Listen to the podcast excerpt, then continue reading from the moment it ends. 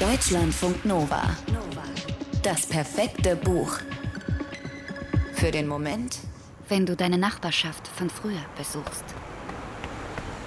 Warum fliegen Motten ins Licht? Was zu finden oder zu fühlen erhoffen sie sich da? Warum checken sie nicht, dass es nur eine beschissene Lampe auf einem noch beschisseneren Balkon von einem Wohnblock in einer beschissenen Gegend ist? Warum checken sie nicht, wie gefährlich, lebensmüde, dumm es ist, was sie da machen? Warum checken sie es selbst dann nicht, wenn sie die heiße Glühbirne bereits berührt und sich die Flügel angesenkt haben, falls sie dann überhaupt noch leben und einen zweiten oder dritten Versuch bekommen? Warum halten sie keinen Abstand zu dem, was sie umbringen kann? Warum kommen sie immer wieder hierher? Gabriel Krause stellt diese Fragen nicht direkt, aber er beantwortet sie. Und er nimmt sich 380 Seiten Raum dafür. Da ist kein Anzeichen von Bedauern oder sowas wie Mitleid für das Insekt. Nur eine anerkennende Feststellung auf der vorletzten Seite seines fulminanten Debütromans Beide leben, im Original Who They Was. Nicht jede Motte fliegt blind ins Licht. Die Hauptfigur des Romans, Snoops, Gabriel Krauses alter Ego, oder die literarische Erinnerung an jemanden, der er selbst war und immer noch ist. Also dieser junge Typ namens Snoops beobachtet auf dem Laubengang zu seiner Wohnung im vierten Stock des Blake Courts in South Kilburn, London, eine Motte, die unter einer Lampe schwebt. Sie hält einen sicheren Abstand zur Lampe, fliegt aber auch nicht weg, fast so, als hätte sie begriffen, dass sie es nicht weiterbringen wird als bis hierher, dass aber das Licht hier auf dem Balkon gut genug für sie ist. Und Snoops betritt die Wohnung mit einer Schwere auf seinen Schultern und in seinem Herzen. Und er weiß, dass er niemals wirklich von hier wegkommen wird, egal wohin es ihn zieht, an welche Uni, zu welchem Job, egal wer später das liest, woran er gerade arbeitet, Wort für Wort, Erinnerung für Erinnerung. Wenn ihn Nachbarn von früher erkennen und fragen, warum er nach South Killy zurückgekommen ist, dann sagt er genau das, dass er einen Roman über den Ort und sein Leben hier schreiben will, aber das ist nur die halbe Wahrheit. Er ist nicht nur hier, um zu schreiben.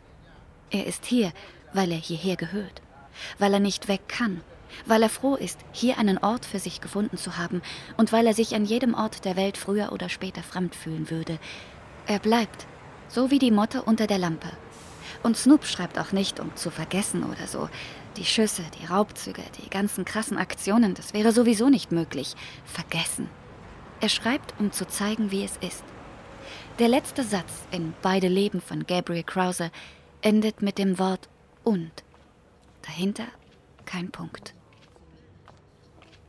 Snoops ist 17, als er zu Uncle T in den Nordwesten Londons zieht, in ein berüchtigtes Wohngebiet mit graubraunen, brutalistischen Betonblöcken, die aus tausend dunklen Augen 18 Stockwerke tief auf einen herabstarren. Wohnblöcke, in deren Treppenhäusern die Dealer auf die Junkies warten und umgekehrt. Auf deren Balkonen schwarze Typen mit Goldzähnen stehen, die nur darauf warten, ihre Knarren zu benutzen, vor allem gegen einen Weißen, der dumm guckt. Sie checken Snoops jedes Mal ab, ob er zu lange wegsieht oder zu lange hersieht. Beides wären gute Gründe, ihn abzuziehen. Aber er gehört zu Uncle T, das schützt ihn. Für eine Weile zumindest. Die Angst ist überall, Trotzdem kann sich Snoops nichts Besseres vorstellen, als hier zu wohnen. Zu Hause hat er es nicht mehr ausgehalten. Seine Mutter lässt ihn bei jeder Gelegenheit spüren, was sie von ihm hält. Wenig.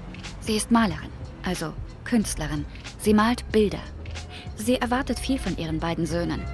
Und während Snoops Bruder fleißig tausend Stunden am Tag Geige übt, dreht Snoops lieber Dinger mit seinen Freunden.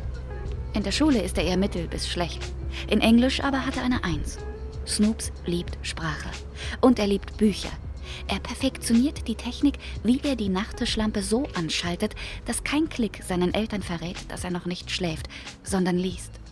Er verschlingt ein Buch nach dem anderen. Lesen ist das Größte. Noch vor Texte Freestyle rappen, Mädchen klarmachen und Diamantringe von den Fingern fremder Menschen zerren, zur Not mit Gewalt. Nicht sein Problem, wenn die damit so protzen müssen.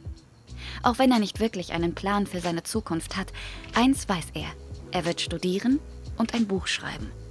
Wie das geht, weiß er nicht. Genauso wenig wie er weiß, ob er nicht vorher im Knast landet, weil er jemanden erschossen hat oder selbst draufgeht. Wie eine Mutter. Deutschlandfunk Nova. Das perfekte Buch.